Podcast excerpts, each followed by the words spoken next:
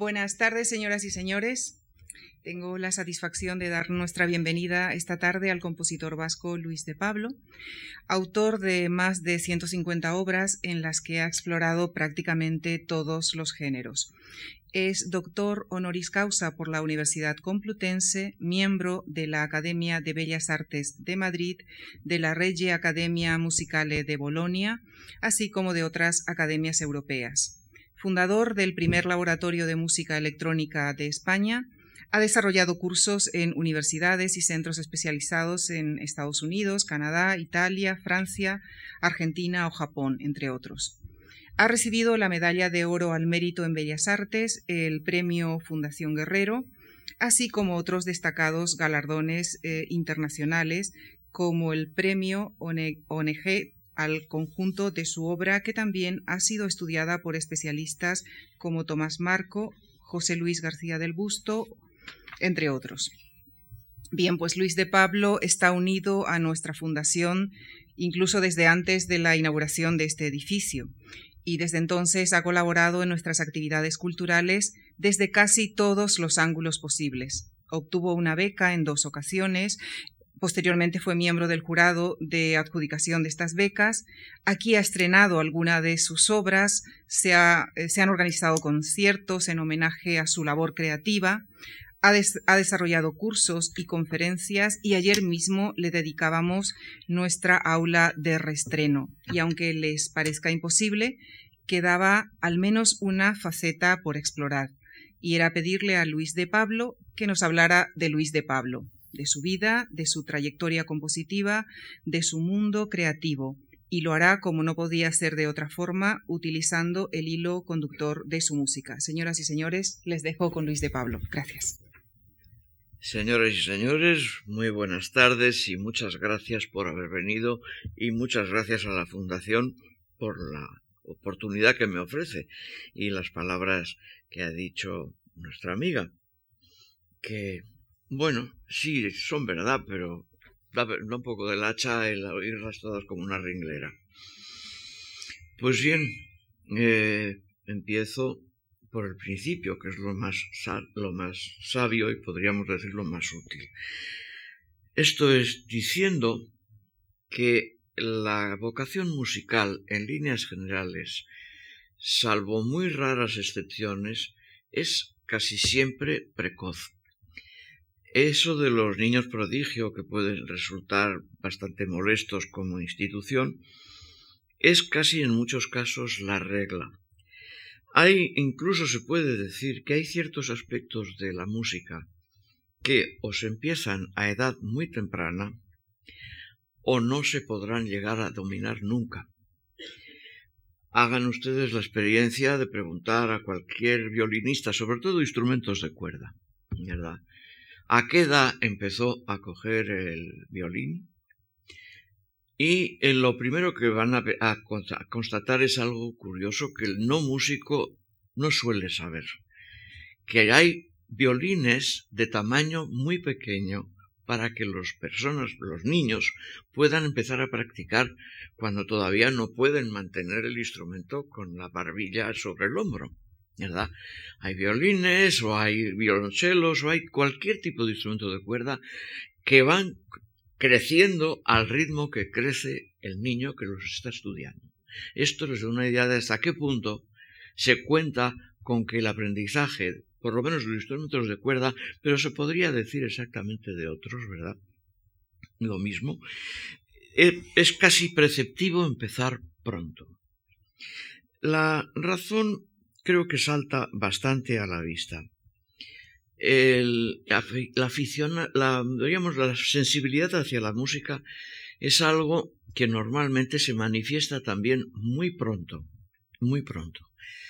Seguramente eso indica un aspecto de la música que es importante tener en cuenta porque va a estar, va a estar un poco, va a ser la, la línea que me va a servir para explicarles a ustedes lo que yo he intentado hacer que es que la música es un arte que parte muy fuertemente de la parte inconsciente de la creación. Eh, Naturalmente eso no quiere decir que vale todo, ni quiere decir que no hay que estudiar nada, porque como uno tiene inspiración es genial desde que tiene seis meses y se acabó. No, no es eso. Es simplemente que la expresión musical, la expresión musical tiene muy poco de racional. La, racionalización viene después en el análisis, que existe y que se puede hacer, naturalmente. Pero el primer impulso el primer impulso es absolutamente, podríamos decir, imperativo e inconsciente. Evidentemente, eh, si me oyera un psicoanalista, pues diría que eso viene de un trauma a los seis meses, ¿verdad? o que si me viese o me un behaviorista, pues buscaría eh, la posibilidad, en fin, que algún antepasado mío próximo yo le había visto tocar el sarrusofón y que por eso pues continuó esa tradición. Todo ese tipo de explicaciones para explicar efectivamente ese impulso hacia la expresión musical, no digo que sean falsas, digo que son parciales, que son que corresponden a una pequeña parte de lo que es eh, el posible impulso y que desde luego no son capaces de englobar ese fenómeno de la sensibilidad hacia la música. Obvio es decir que la, diríamos que la educación cuenta por mucho. Un niño o una niña que desde que tiene uso, bueno, no uso de razón, por Dios, ¿no? Desde que están dando a, eh, desde antes de andar a cuatro patas, ¿verdad? A gatas, está escuchando música a su alrededor, tiene muchas más posibilidades de que se dedique a eso en cuanto, en cuanto se ponga de pie. Eso, vamos, es evidente y eso es lo que sucede en ciertos países. Eh, la, la música no es precisamente algo que se regale aunque puede haber casos en que, sea, en que sea así. En lo que a mí se refiere, mm, yo empecé a, tener necesidad de escuchar música y en la medida de mis entonces fuerzas inexistentes hacerla, ¿verdad? Siendo un niño de cuatro o cinco años, en mi Bilbao natal. En mi Bilbao natal había en casa una, un piano vertical que verosímilmente había, habría pertenecido a mi madre, pero mi madre desde luego lo debió de dejar antes de que yo naciera porque nunca la vi tocar el piano. O sea que para mí no fue un estímulo, fue estímulo el instrumento, pero no el, no el hecho de, de, la, de, la, de la práctica del mismo. Y había también una cosa mucho más al alcance de un chaval, que era una gramola, las gramolas de entonces. Y había discos, había las famosas placas, se solía llamar entonces, y había pues un poco de todo. Eh, como es lógico. Me acuerdo que había un disco que en aquel momento pues, correspondía rigurosísimamente a lo que estaba más de moda en, en todo lo que pudiésemos llamar, no digo ya en toda España, no hay que exagerar, pero sí en la burguesía que iba al teatro, al ver teatros musicales. Esto es, los dos números de las leandras que todavía se siguen oyendo, el, el chotis del pichi y el pasodoble de los nardos, ¿verdad? Que se siguen escuchando todavía hoy en día, del maestro Alonso. Eso estaba. Pero también estaba fragmentos de las bodas de Fígaro. Y bueno, no sé, pero el hecho es que yo me acuerdo mucho más del área final de que cierra el primer acto de las, de bodas de Fígaro, el área de Fígaro de No più andrai farfallone amoroso, que a mí aquello me llamó muchísimo la atención tan me llamó la atención que me lo cargué. O sea, me rompí un cachito del disco a fuerza de ponerlo, porque enseguida aprendí a darle cuerda a la manivela y a poner el, el, diafragma que le hiciera sonar. Esto es, pues, el primer gesto que me llevó, el que yo recuerde naturalmente, que me llevó hacia la música. ¿Y cómo me llevó? Yo no quería, no me interesaba demasiado el ser un gran intérprete, tener que trabajar algún instrumento, que naturalmente que tuve que empezar a estudiar piano cuando tenía siete años, ¿verdad? Este, ya les diré cómo. Y, pero lo que yo quería era hacer música. No sabía cuál, naturalmente, ni sabía cómo, pero era hacer música. Poner las manos encima del piano de algo que sonase y dedicarme a ver qué podía sacar yo de aquel material en bruto. Eh, la primera vez que yo empecé, que en fin, empezaron mis estudios de piano fue en Fuenterrabía, eh, durante la Guerra Civil, el año 37, y fue, éramos tres niños los que, porque era un colegio de monjas. Ustedes seguramente, algunos de ustedes seguro que saben que una costumbre francesa se impuso en España de manera muy fuerte, que era llevar a los niños, a los varoncitos, donde las monjas, a prepararles la primera comunión. Y después que la habían hecho, pasaban donde los frailes. Pues bien, eso es lo que hicieron conmigo. Las monjas resultaron ser las hijas de la cruz, que sigue existiendo el, colegio, eh, y eran de las... Eh, habían quedado bien con todo el cielo, porque eran las hijas de la cruz, eran las hermanas de San Andrés, y otro, y, y las hijas de San José. O sea que había para todos los gustos. Eran una orden francesa que me enseñaron los primeros rudimentos del piano y el francés. Bueno, pues fue importante para mí y eso siguió mm, pues, su, curso relativamente normal ya en Madrid. Yo tengo, ya que se trata de hablar de experiencias personales, tengo que decirles que em, en casa, pues por, pues por, porque, bueno, mis padres les había gustado ese, ese, mundo, naturalmente, había algunos programas de los que heredaron los ballets rusos de Diaghilev. Esto es lo que se llamó los ballets del coronel de Basil. Diaghilev había muerto ya, y esto lo heredó este coronel de Basil, que sería pues algún señor inglés más o menos avispado, que remontó estas, eh, este, estos ballets. Había mm, pues ballets, en, eh, programas en donde pues estaba Petrushka, estaba el lago de los cisnes por descontado, pero también estaban cosas más, más actuales. Luego estaban los primeros ballets de Stravinsky.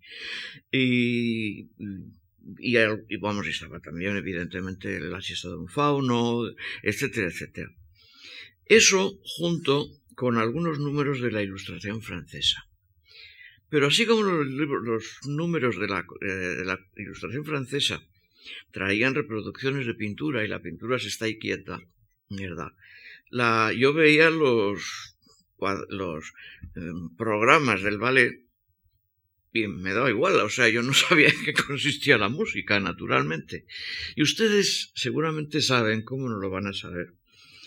Que eh, en nuestro país la, lo que circula con más rapidez en lo que se refiere a la información cultural es de muy lejos la pintura.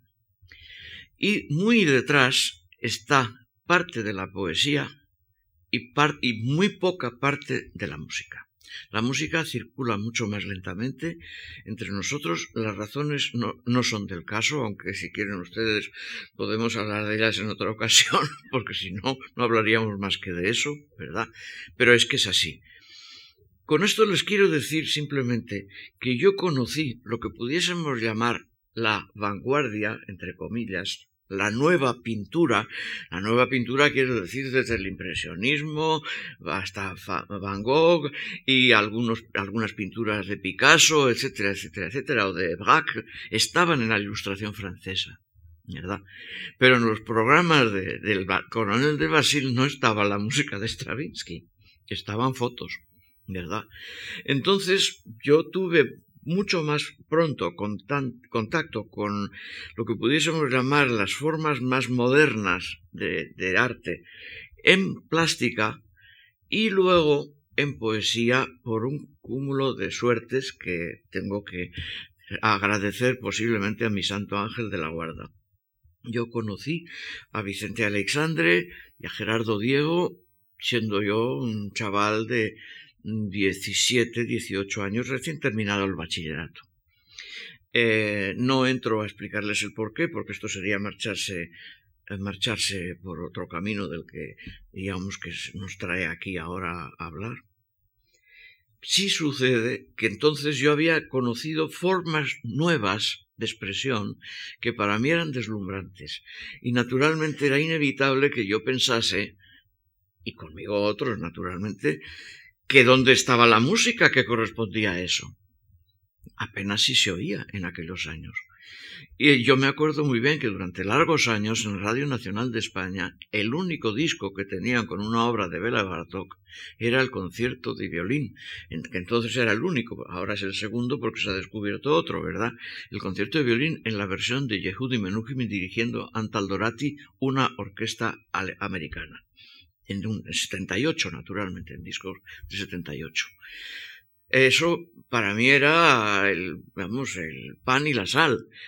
La, a Debussy se le podía conocer algo mejor. Había el piano, evidentemente. Y el piano de Debussy hay muchas obras de, él que estaban a mi alcance de pianista deficiente, ¿verdad? Hay algunas que se, pues, por lo menos se pueden leer, aunque se, se toquen mal. Mm, eh, quiero decir con esto que yo he tenido siempre una atracción muy grande por las formas de expresión que no eran, diríamos, las de la inmediata tradición, lo cual no quiere decir que yo no estuviese colgado en aquellos años de las nueve sinfonías de Beethoven, de en casa había un wagneriano, ¿verdad? Y entonces, pues eso quería decir que pues, eh, los discos de 78, les dejo imaginar que el oro del Rin era una, una pila así de alta de, discos, ¿no? Porque cada cara dura, no duraba más de seis o siete minutos. Pues bien, eso sí, pero a mí me interesaba muchísimo más estas podríamos decir, novedades. Mm, yo esas novedades las conocí como pude bastante, bastante penosamente y cada vez con más interés y con más deseos de, de formar parte de ese mundo. Esto duró, podríamos decir, pues la década de los 50, ¿verdad? Para entendernos.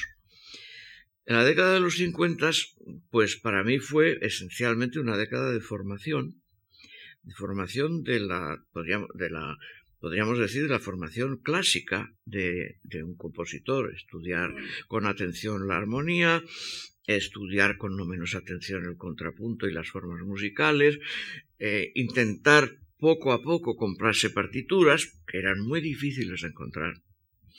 Eh, no había demasiada relación entre, en ese terreno entre España y los demás países.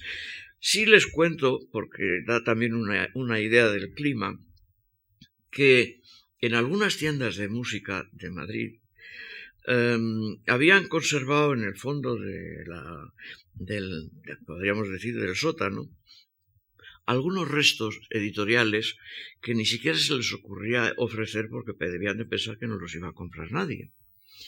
El resultado es que eh, eran los años de las restricciones de electricidad, que yo he, pedido permiso cantidad de veces a la Unión Musical Española, que era prácticamente la única tienda que tenía esas cosas en estos años, después hubo más, naturalmente. el permiso de bajar con alguno de los empleados y con un carburo, una lámpara de carburo, a mirar lo que podía haber de restos editoriales. Así, por ejemplo, la edición que yo tengo de los preludios de Debussy, pues si no es la primera, será la tercera. Pero es desde luego de los años, no es la primera evidentemente, pero es de los años 20. Y además con precio de antes de la guerra, cosa que para mí era muy importante porque valía muchísimo menos, naturalmente.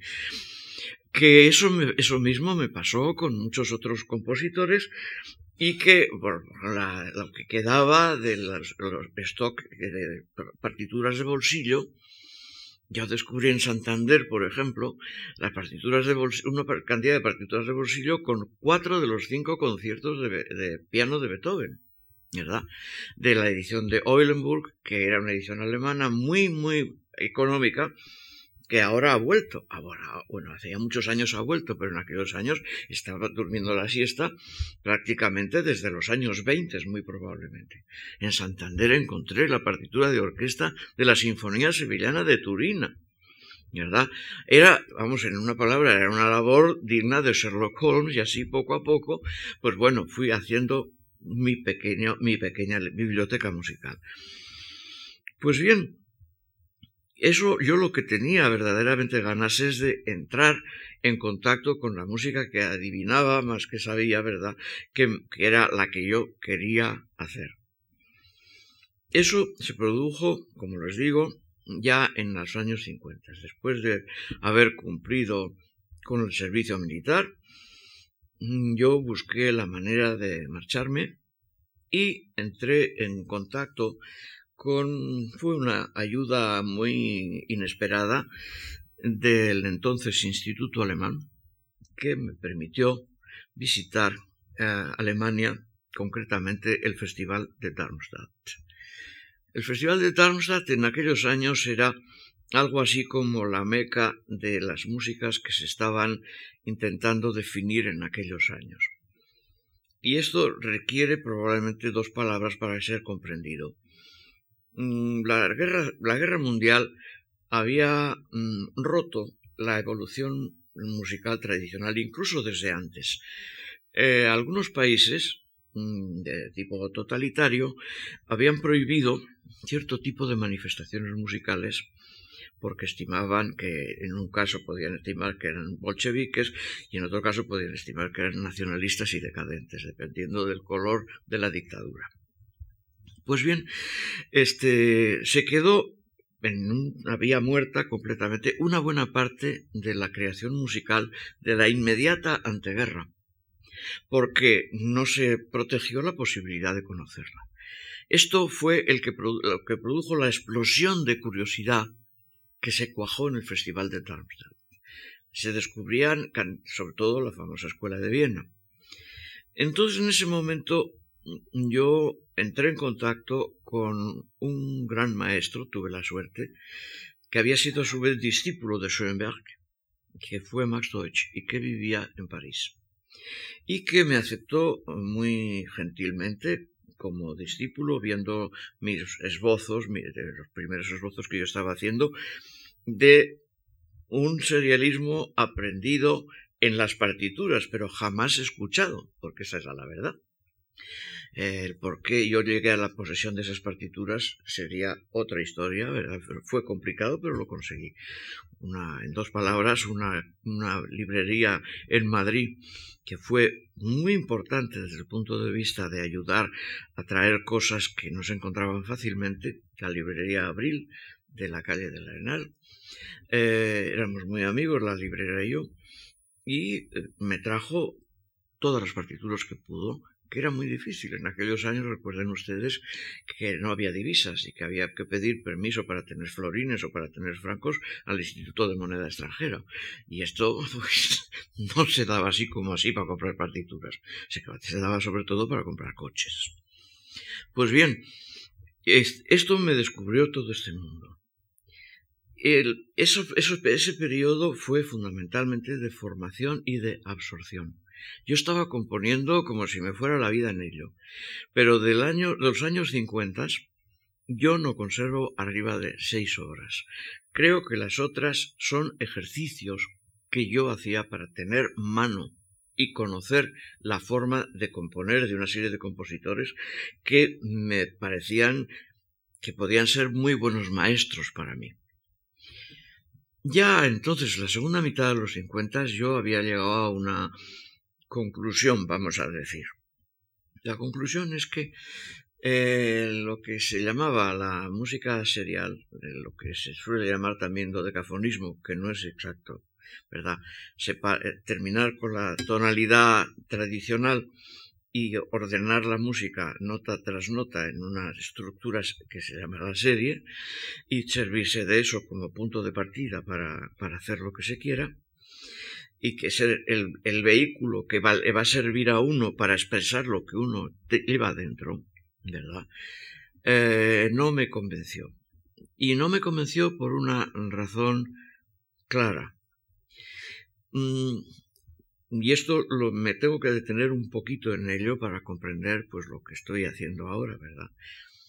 Ustedes saben, como creo que todo el mundo que lo haya pensado un momento, que la música es el arte que emplea más a fondo el tiempo, como parte de la forma. Hay otros, otras artes que tienen también, emplean el tiempo de una manera importante para la, para la forma, el teatro, el cine, etcétera, etcétera. Pero no tanto como la música, porque tanto el teatro como como el cine, como todos los demás, se apoyan también en la palabra y se apoyan también en la imagen. ¿Verdad? Y eso cambia todo. La música se apoya en sí misma, se apoya estrictamente en el poder expresivo que tiene el sonido. Y eso es una. Hay mucha gente que no considera que eso es un lenguaje. A mí, como compositor, ¿cuánta gente me ha podido decir y me sigue diciendo, verdad? ¿Y qué ha querido usted decir con esta música? Pero, leñe, he querido decir lo que oye usted. Si yo pudiera decirlo con palabras, sería poeta o sería escritor. La música tiene un poder autónomo de expresión y tiene un poder autónomo de conmoción e, e, emocional. Ese es el poder de la música cuando verdaderamente uno está dispuesto a recibirlo. Naturalmente, si uno, si piensa realmente uno que Vivaldi quería, en fin, describir cómo matan a la fiera en la feria, a la fiera en, italiano también se dice igual, ¿verdad? La fiera, el, el, maiale, esto es el, el, cerdo salvaje, ¿verdad? El, jabalí, que que sale un pasaje en el, otoño, ¿verdad? El otoño de las cuatro estaciones, pero si eso no tiene traslación, eso le ha podido servir a Vivaldi para poner en marcha una ideación musical, pero pensar que una persona que no sepa de qué va, oye el, otoño y ve al jabalí corriendo, vamos, hace falta ser muy ingenuo para pensar eso. Es lo que, lo que le sirvió a Vivaldi son una serie de grabados que, dio y que le estimularon para hacer una determinada música. Eso vamos, y estoy hablando de una música que se quiere descriptiva. Pero claro, cuando una música no se quiere descriptiva, sino que es simplemente pura música, esto se da todavía mucho más, mucho más exagerado.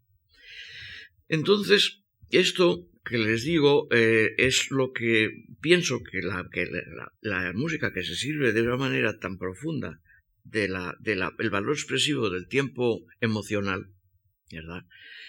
Em, necesita, a desde mi punto de vista, una cierta dosis de contraste en esa sucesión del tiempo. Y un contraste que tiene que estar muy medido y muy controlado si se quiere que verdaderamente tenga un auténtico sentido. ¿Por qué? Porque el tiempo psicológico se entiende, es fundamental, está hecho fundamentalmente de contrastes de tensión. Eso lo tienen ustedes ahora mismo. Así que si yo hablase en este momento sin un contraste de ninguna clase, sino que hablase todo así, de esta manera, al cabo de un cuarto de hora se habían marchado ustedes todos. No se puede soportar. vamos, el ser humano no está hecho para eso. Incluso si se, si se intenta, no se logra. Entonces, pienso que lo que es fundamental es saber crear ese tipo de contrastes que pueden durar más o menos, que pueden durar lo que sea, y que esos contrastes estén al servicio de esa comunicación puramente sonora, aunque se empleen también palabras, ¿verdad? Y que las palabras puedan servir de estímulo. Eso no se va a discutir porque es así, es sin duda así. Mi obsesión desde ese punto de vista, eh, hay, digo entre paréntesis que habrá muchísimos colegas que no estén de acuerdo conmigo, pero en este momento me toca hablar a mí. O sea, ¿qué, le vamos a hacer? Eh, desde, ese punto de vista, lo que mm, sucede es que eh, es un estímulo de primerísimo orden para la imaginación creadora el idear la manera de hacer es que, esos contrastes sean comprensibles, sean eficaces, sean expresivos, si quieren ustedes decirlo así. Em, ¿qué, elementos tiene el músico para así a, la pata a la llana para servirse de estas cosas? Pues los que componen el sonido. Y los que componen el sonido son prácticamente infinitos, infinitos es una palabra muy fuerte, ilimitados, ¿verdad? Porque se empiezan a cruzar entre ellos. En abstracto, así, para entendernos, pues se puede hablar de la nota, que es un do, que es un re, que es un mi, que es un mi bemol, en fin, lo que sea, ¿verdad? Que hay, hay 12 notas en la escala cromática. En otras escalas hay menos, ¿verdad? Eh, dependerá de cada cual. Y en algunos lugares hay mucho más que 12 porque emplean intervalos menores que el semitono. En la música de la India del Norte, en la música de Irán, en, en muchas músicas se encuentran intervalos menores que el semitono, que no se pueden escribir con nuestro solfeo escriben con solfeo de ellos. Nuestro solfeo no ha, buscado unas cuantas chapuzas para hacer eso, pero no ha funcionado demasiado bien. Pero bien, hay esas notas. Esas notas pueden tener una intensidad variable. Puede ser fuerte, puede ser piano, puede ser lo que uno quiera. Pueden ser largas, pueden ser cortas, pueden ser agudas, pueden ser graves, pueden ser tocadas por un clarinete, pueden ser tocadas por un contrabajo, y así hasta mañana. Y luego todo esto se pone en relación. Por eso digo que los parámetros que se suele llamar del sonido son prácticamente en su combinatoria son limitados. Y esto es lo que intenta saber para la hora de, imaginar una música y de crear eso que cualquier compositor debe tener, e incluso muchos que no, son, que no son compositores lo tienen, que es la, eh, la escucha interna. Esto es que no hace falta tener, dicho muy de la manera un tanto burda, no hace falta tener una orquesta sinfónica en casa para saber cómo va a sonar un pasaje, sino que uno tiene que saber cómo va a sonar porque, porque, por, por la práctica y por, también por la sensibilidad evidentemente. Y eso no es ningún milagro ni cosa parecida, sino es una cosa que se crea. Les hago a ustedes una reflexión para que les quede más claro, un pequeño paréntesis que es verdaderamente muy, muy ilustrativa de lo, que, de les estoy intentando decir y que no es musical. Saben ustedes que San Agustín fue a visitar a San Ambrosio, a Milán, eh, pues, para en fin, cuando estaba todavía coqueteando con que si era cristiano o si no era cristiano. Pero saben ustedes que durante mucho tiempo fue, fue maniqueo. Este, y pelagiano y todo esto, por eso luego se metió tanto con ellos. Pues bien, una cosa que San Agustín cuenta en sus confesiones, que le pasmó de San, de San Ambrosio, es que podía leer sin hacerlo en voz alta. Esto es, que en aquella época la lectura era tan escasa, tan rara, que para enterarse de lo que decía en ese, en ese, en ese texto, había que leerlo en voz alta y entonces se enteraba el lector porque lo oía. Piensen ustedes que esto es una cosa que a los analfabetos que aprenden a leer les pasa todavía hoy. Es, así, vamos. Y lo hablo por experiencia. Yo no he sido analfabeto desde hace muchos años, pero sí he enseñado a leer a una criada que teníamos en casa. Y era exactamente lo que le pasaba. ¿Verdad?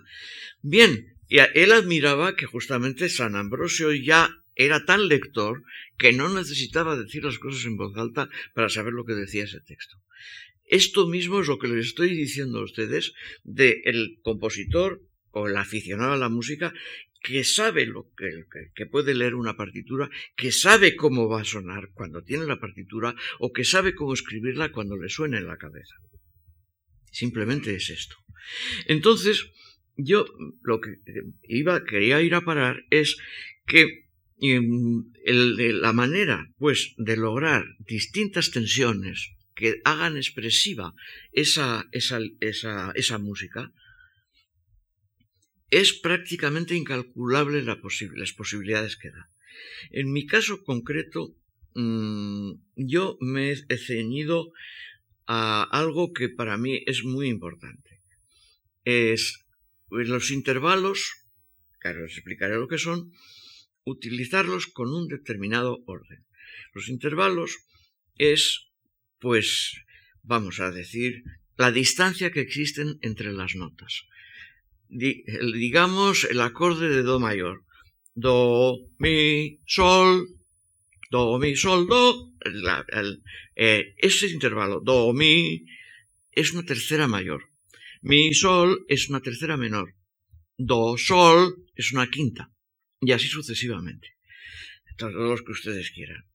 Eh, estos intervalos se pueden ordenar como a uno le parezca bien, pero tienen que tener un determinado orden. El serialismo al que antes me refería lo construía con una serie de los doce y luego empezaba a trabajar con ellos. A mí me pareció siempre que eso producía una tremenda monotonía a la larga, porque están los doce sonidos sonando prácticamente todo el tiempo. Entonces yo he pensado que lo que podía hacerse era buscar una serie de intervalos en constante cambio, pero al mismo tiempo que fuesen reconocibles como tales, ¿verdad?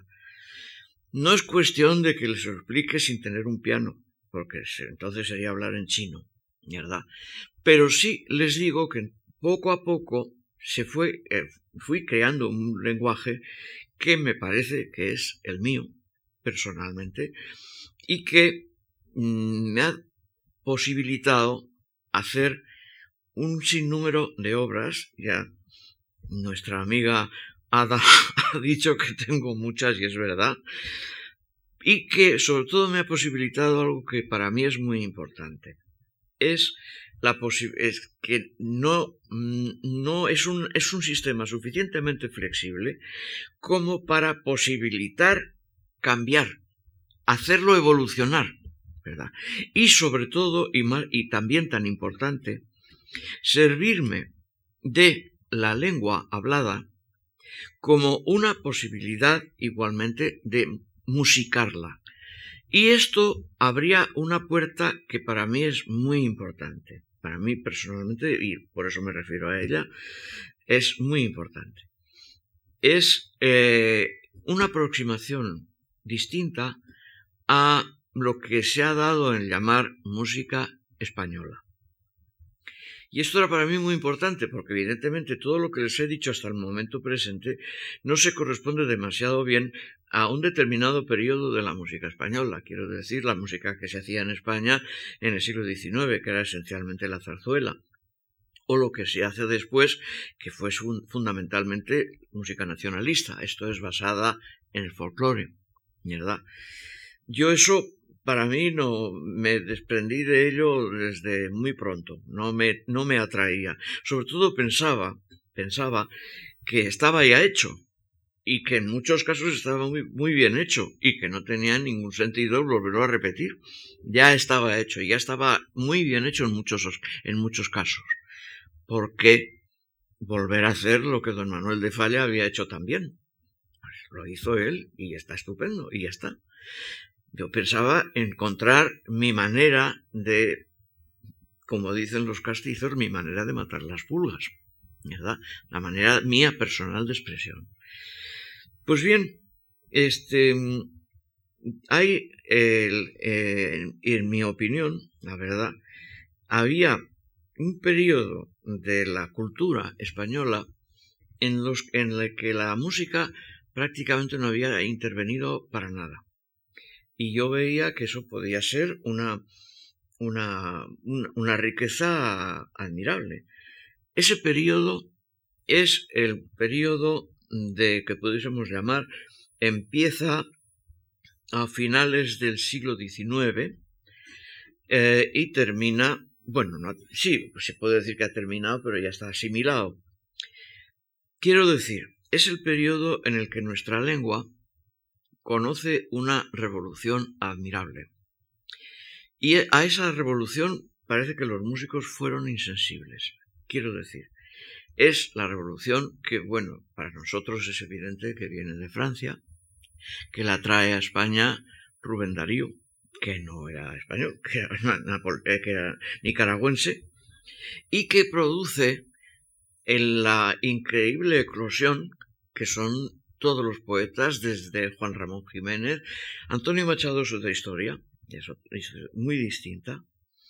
Eh, pero desde Juan Ramón Jiménez prácticamente hasta, hasta los años 50, casi 60, en lo que esa generación se empieza a morir. Estoy hablando pues de gente como, eh, ¿qué decir? Vicente Alexandre, al que antes me referí, eh, Gerardo Diego, Luis Cernuda, Manuel Aguirre, eh, todos los grandes poetas de lo que se ha dado a llamar la generación del 27. Y mm, esa poesía, ¿qué tenía de novedad? Para un músico, quiero decir, para mí por lo menos. En primer lugar, el verso libre. La rítmica de la lengua ya no era la rítmica que tradicionalmente había sido la de la poesía española del pasado, no del pasado lejano, que el pasado lejano es muy distinto. Quiero decir, el pasado lejano, el siglo de oro. Estoy pensando en un hombre como, en fin, una obra como Las Soledades de Góngora, eso ahí no sucede. Hay una novedad radical que no, que no tuvo continuación hasta muchísimo más tarde. Pero durante muchísimo tiempo la música española de ese periodo se apoya en la métrica del folclore.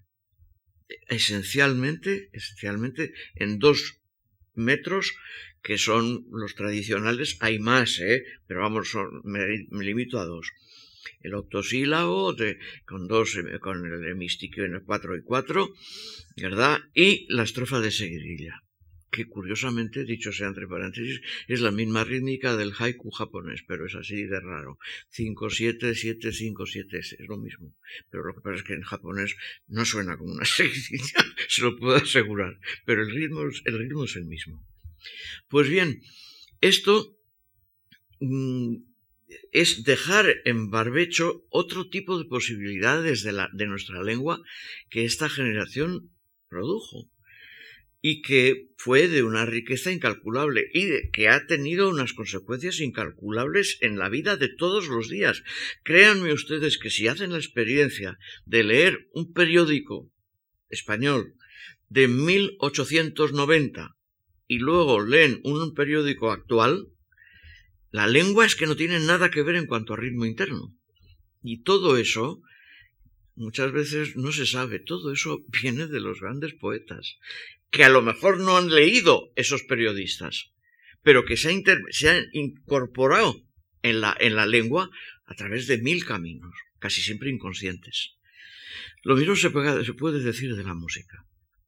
Pienso pues que esa, ese, ese mundo a mí me sedujo desde siempre y que encontré que esa distribución de los intervalos al que me refería hace un momento, pues tiene unas consecuencias muy, eh, muy claras a la hora de ordenarlos, la riqueza que nuestra, que nuestra lengua adquirió en ese periodo y en periodos más recientes.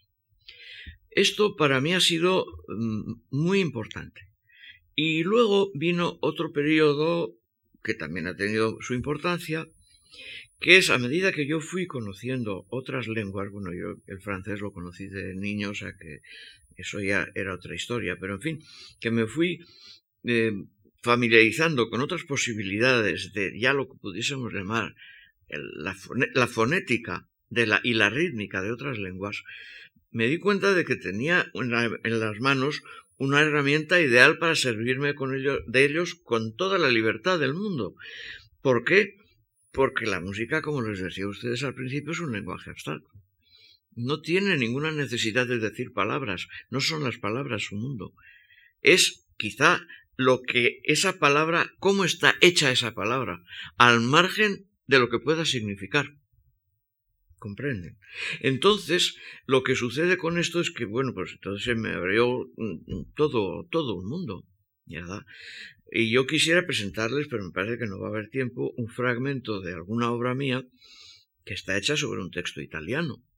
Bueno, yo hablo italiano, sí, porque estoy editado allí y todas estas cosas, y además el italiano se parece bastante al español, no tanto como se dice, ni mucho menos, pero sí, tiene un aire de familia, vamos, ¿verdad? Pues eso para mí ha sido una fuente enorme de, de inspiración al momento de imaginar esos órdenes interválicos, esos contrastes en, en, constante variación, que para mí es lo esencial de, la música, y por lo menos de la música tal como yo la escribo.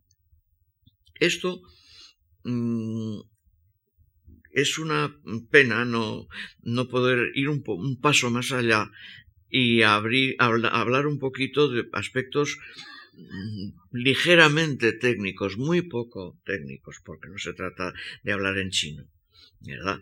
Se trata simplemente de decir que hoy en día, con los cambios que ha sufrido la música en los últimos 50 años o más incluso, casi 100 años ya, mm, eh, la primera urgencia que un compositor tiene es justamente la de buscar la forma de ordenar expresivamente ese, material sonoro.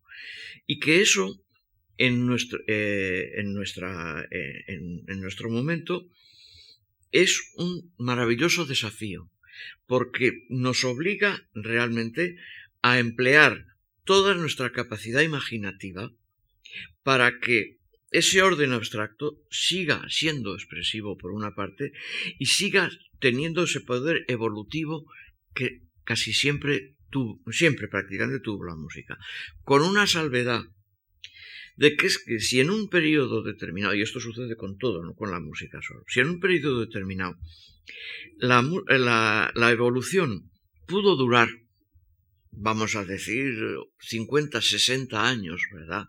hasta cambiar, a establecer, dejar un lenguaje y establecer otro que mayoritariamente es el que predomine, ¿verdad?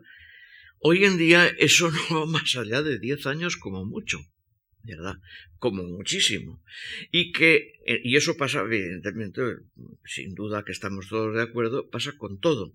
Y en la música, concretamente yo, que ya tengo un número considerable de años, para mí es capital la posibilidad de esa evolución dentro de mi propio lenguaje, dentro de mi propio lenguaje y no tener evidentemente que esperar eh, que vamos detenerme en un determinado momento y repetirme eh, hasta la desesperación. Y por otra parte, no se trata de ir copiando lo que otros hacen y que van descubriendo. Cada uno descubre lo que puede. Y yo pienso modestamente que lo que mi lenguaje, el que me pertenece, ¿verdad? Este es un lenguaje que está demostrando que tiene una capacidad evolutiva clara. Podría dar algunos ejemplos para ser más claro, pero a lo mejor resulta que soy menos claro si doy los ejemplos, ¿verdad? Voy a intentarlo por lo menos. Ustedes piensen mm, en una superposición de notas, ¿verdad? pues, que se oyen, quiero decir superposición, que se oyen al tiempo, ¿verdad? Eso se suele llamar un acorde. Pues la disposición del acorde, que el acorde está, está, está constituido por notas. La disposición de esas notas, vamos a decir que se acorde, bueno, vamos a poner un, un, ejemplo muy sencillo, el mismo que ponía antes, do, mi, sol. Pues el do está abajo, el mi está siguiente y el sol está más alto que nosotros. Si eso le damos la vuelta, ¿verdad? La armonía tradicional nos diría que si ponemos abajo la tercera, se llama un acorde de sexta, porque hay seis notas, seis notas de diferencia. Y si ponemos la quinta, el sol, sale un acorde de cuarta y sexta. Esto es cada uno de estas posiciones del acorde. Son las mismas notas, pero están en sitios distintos, ¿verdad? Es distinto y cumple una función distinta. Esto es el principio de una cosa que puede no tener fin. Porque si tienen ustedes, están usando una serie de, notas numerosa, y empiezan a jugar con empiezan a jugar con ellas y además les da un timbre a cada una y además cada una tiene una manera de atacarla distinta, etcétera, etcétera, etcétera, y cambian de, intensidad de forma independiente, un simple acorde de ocho o diez notas se le convierte en una mina inagotable. Estos son cosas de las que yo estoy trabajando hace ya muchos años. El resultado son las obras que ustedes han podido escuchar de mí en los últimos tiempos. Y esto ven ustedes que tiene una raíz bastante tradicional en última instancia. Lo que no es tradicional es el material y la forma de usarlo. Pero la idea de que un mismo material leído verticalmente y ordenado de una manera distinta puede dar un juego incalculable, eso efectivamente está ya en la armonía tradicional, pero para usar de otra forma completamente distinta. Esto es lo que yo quisiera explicarles respecto de la música que yo he podido hacer hasta la fecha.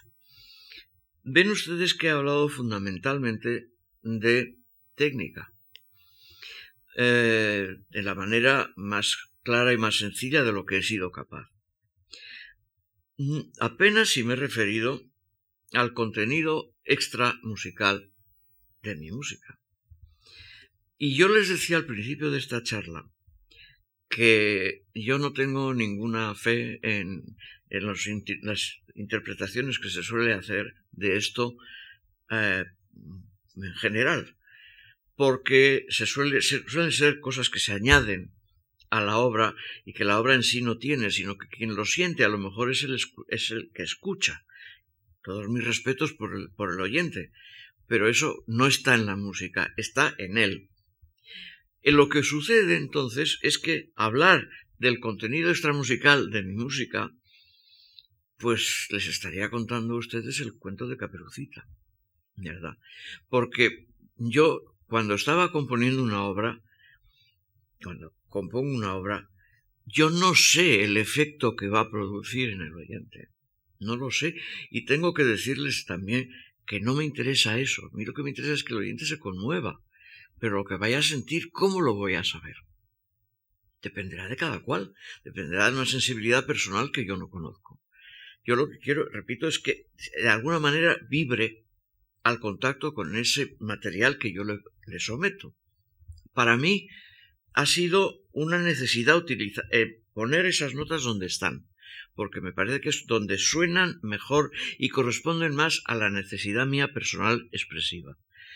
El oyente, con eso, lo que tiene que hacer, si es que yo no le obligo a nada, es dejarse llevar, dejarse llevar y de alguna manera encontrar su sitio en ese mensaje que le llega por esos medios. No puedo ir mucho más allá de lo que les estoy diciendo. Obvio es decir, sería mentir, negar la, evidencia de que si uno está triste, si uno está alegre, si le van bien las cosas, si le van mal las cosas, eso tiene una consecuencia en la música que se hace. Pero son consecuencias tan inesperadas ¿Quién podía saber, señor, una persona que escuche la, Sinfonía Júpiter de Mozart, que en aquel momento Mozart no tenía ni un duro, que estaba pasándolas absolutamente de color negro, que no había manera humana de salir adelante, que no veía la forma de subsistir.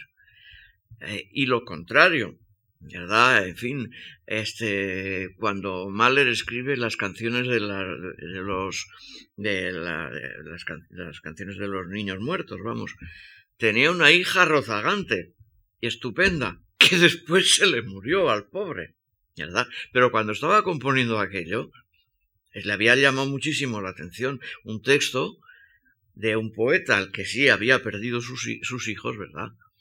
Y que le puso música porque le conmovió.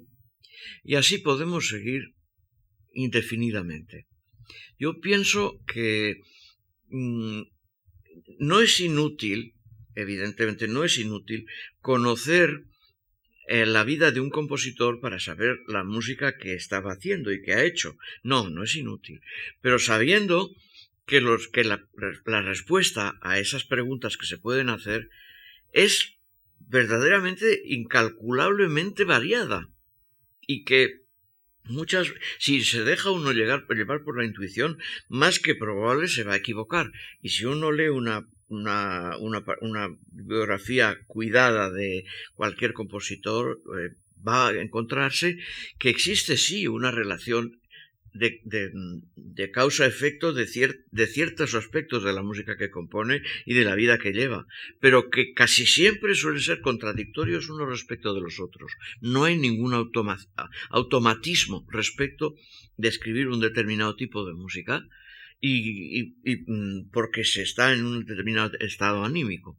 Eso no parece que haya existido, no ya en música, pienso que en ningún arte. Que la, la, creación artística es una creación autónoma respecto de lo que pudiésemos llamar el mundo afectivo o el, el mundo que rodea a quien lo hace. En fin, no, no creo que sea necesario dar ejemplos al respecto. Eh, en fin, nada que ustedes mm, lean cualquier biografía que sea, que sea de fiar, porque naturalmente hay, hay biógrafos que inventan a manos llenas, ¿verdad? y que inventan cantidad de historias al respecto. En fin, no se trata de, fin, de ser un poco serio, ¿verdad? Y sobre todo este tipo de biografías, eh, podríamos decir patéticas, ¿verdad? Suelen mm, obedecer a que el, biógrafo no tiene a lo mejor una formación musical muy sólida y que entonces tiene que hablar de la vida sentimental de su biografiado para de alguna manera contar algo, ¿verdad? Pero vamos, eso es que está, mm, es, el pan nuestro de cada día. No quisiera con lo que estoy diciendo desilusionar a nadie porque predico esta especie de divorcio entre la vida íntima del compositor y el resultado sonoro. Repito que sin duda que lo hay, pero repito también que no es automático y que nos puede explicar muy poco respecto de lo que es la música de verdad. Eh, piensen ustedes, piensen ustedes, bueno, un ejemplo extremo de lo que estoy diciendo es el caso de Beethoven. Beethoven en los últimos años de su vida estaba sordo como una tapia. Y eso no le impidió hacer sus últimos cuartetos, que son una de las músicas más sublimes que se han escrito jamás. Bueno, él no los oyó nunca. Se cuenta una cosa, y es interesante esta, esta anécdota. Esto sí que no explica mucho, pero sí explica una actitud. Como él no escuchaba ya nada, eh, se, se solía poner con una, una, una, especie de vástago de madera cualquiera, un, cachito de madera así y muy fino, lo más fino posible, y lo apoyaba en la caja del piano. Y cuando tocaba el piano, que no lo oía, lo que sentía era la vibración, sin la altura, sin la nota, pero sí la vibración. La, la recibía en la boca. La vibración lo sentía. ¿Cómo traducía eso a la música que escribió? No lo sé, no lo puedo saber. Está claro que él esas, esas notas no las podía escuchar. Tenía una, un nombre técnico que ahora no recuerdo, este, pero vamos, era, tenía todos los, los huesos del, de los oídos soldados entre sí, o sea, no podía recibir ninguna, ningún tipo de información por, por los oídos. Entonces, Sí, eso es una manera de, de alguna manera de sentir, estoy trabajando con el sonido, pero no lo oigo.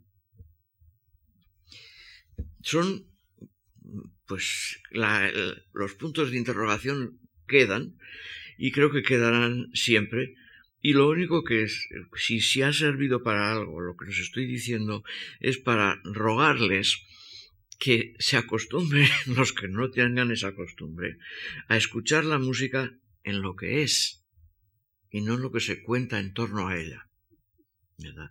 Lo que es un orden sonoro, un orden sonoro expresivo. Hay mucha gente que tiene una vida larga, una vida de, de, de 95 años sana y feliz, con hijos, nietos, bisnietos, y que todavía no se ha dado cuenta de que la música es un lenguaje. ¿Verdad? Es un lenguaje, pero es un lenguaje que no se expresa en palabras ni se puede decir en palabras. Yo con esto creo que más o menos queda claro. No sé si soy optimista. Este, quisiera haberles hecho, hubiera querido haberles hecho, haberles eh, hecho escuchar alguna música mía, pero son las ocho, las nueve menos veinticinco y me parece que, que si, lo, si lo hago durar demasiado me van a echar el perro. Así que mm, yo les rogaría que ustedes me pregunten lo que bien les parezca al respecto de lo que les he explicado. Créanme ustedes, y con esto ya lo dejo, que si con un piano cualquiera hubiera quedado un poquito más claro, pero, tan, pero lo fundamental hubiera sido lo mismo, no hubiera cambiado nada. Y si hubiéramos tenido mucho tiempo, lo mejor escuchar música, escuchar música y comentarla. Quédese para otra vez.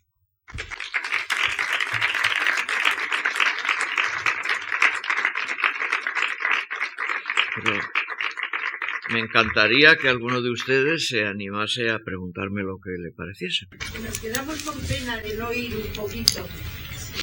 Podemos, pues bueno, vamos a escuchar un poquito. Sí, sí, no hay, no hay problema. Vamos a ver, eh, les explico de lo que había traído, muy brevemente, porque entonces si no se va a hacer eterno. Este, yo había traído una especie de cantata que tengo sobre textos de este escritor italiano que se llamó Primo Levi, que seguramente conocerán ustedes porque es muy conocido. Primo Levi fue también a sus horas, fue poeta. Escribió poca poesía, pero la poca poesía que escribió a mí me parece prodigiosa, y yo elegí unos cuantos textos de Primo Levi para ponerlos en música. Y salió una obra que yo llamé Pasio. Es una obra pensé al principio llamarle Pasio Secundum Levi y me pareció que era una tontería hacer alusión a eso, ¿verdad? Y entonces pues me, me, limité a llamarle Pasio y ya está. Ustedes saben en la, historia de Primo Levi, Primo Levi era judío, como su nombre indica, y eh, estuvo en Auschwitz y si pudo sobrevivir es por dos razones, porque era italiano y entonces, como ustedes saben, Mussolini nunca estuvo de acuerdo en hacer, en encargarse a los judíos, pero al final tuve que, tuvo que hacerlo por presión de Hitler y, y, entonces la represión contra los judíos en Italia se hizo mucho más tarde que en otros lugares. Se debió hacer el año 43 o algo parecido. Y él además era químico de profesión. Y entonces eh, eso, pues los alemanes, los nazis, lo pusieron a trabajar en Auschwitz en las mismas condiciones que los demás, pero quisieron sacar todo el jugo posible. Y eso es lo que prolongó su vida por pura casualidad. Eh, este es un hombre que escribió mucho después de la salida de Auschwitz y por otra parte este, no, no lo superó, se acabó suicidando al correr de los años. Eh, su, poesía no tiene nada que ver con Auschwitz, pero es una poesía terrible eh, por, el contenido que tiene. Lo que yo quisiera darles a conocer es dos textos. Uno es, la, la, obra es para gran orquesta y coro masculino, coro masculino y un solista, un barítono. No vamos a escucharla entera porque dura 40 minutos, pero vamos a escuchar los dos primeros números si, da tiempo. Pero sí les cuento de qué van los textos para que lo puedan entender mejor. Uno, el primero se llama Ladrones. Permítanme ustedes que traduzca. Bueno, en fin. Mm, vienen por la noche como hilos de niebla, incluso, incluso en pleno día inadvertidos se filtran a través de las hendiduras de los, de los agujeros de la llave, sin rumor, no dejan trazas, ni, hay, ni, rompen las cerraduras, no hay desorden. Son los ladrones del tiempo, fluidos y, viscosos como las sanguijuelas. Beben tu tiempo y, los, y, lo, y lo escupen como si fuese una inmundicia. Nadie les ha visto la cara.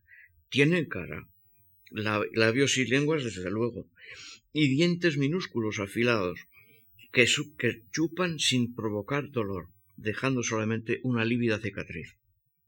Es un texto bastante terrible. Y el siguiente es, este no lo leo entero, pero vamos, le digo el sentido. Eh, se llama Anunciación.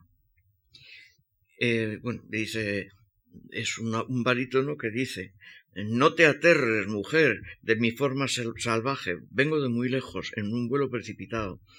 Quizá los, los, torbellinos me han revuelto las plumas. Soy un ángel. no un pájaro de un, ave de presa, pero no un ángel como los que pintaban vuestros pintores, de que, vinieron aquí para prometer un Señor muy distinto.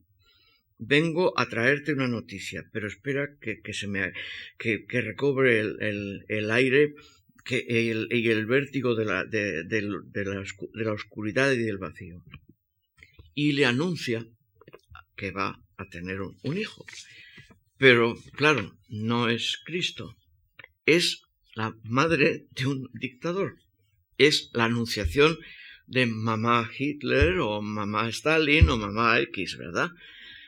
Han tenido, han tenido también una madre esos señores. Y este ángel, que es un monstruo, que es una especie de ave de rapiña, ¿verdad? le anuncia, y lo anuncia de una manera atroz, dice, tendrá ojos de engañador, predicará con, el, con la mentira y el la, abominación, sospechará hasta de los ojos de los recién nacidos, una cosa verdaderamente tremenda. Esta es la, la, noticia que te traigo, mujer, alégrate. Es, una, es un texto terrible y maravilloso por otro lado, ¿verdad? Porque hay que pensar que efectivamente que, que los dictadores de este estilo han tenido padres. La versión es la de la orquesta de la RAI de Turín, eh, dirigida por Gian, eh, Andrea Noseda, el coro es el del Teatro Regio de Turín y el solista es un, no me acuerdo del nombre, es, un, un, solista, es un austriaco, barítono, un, un barítono atenorado.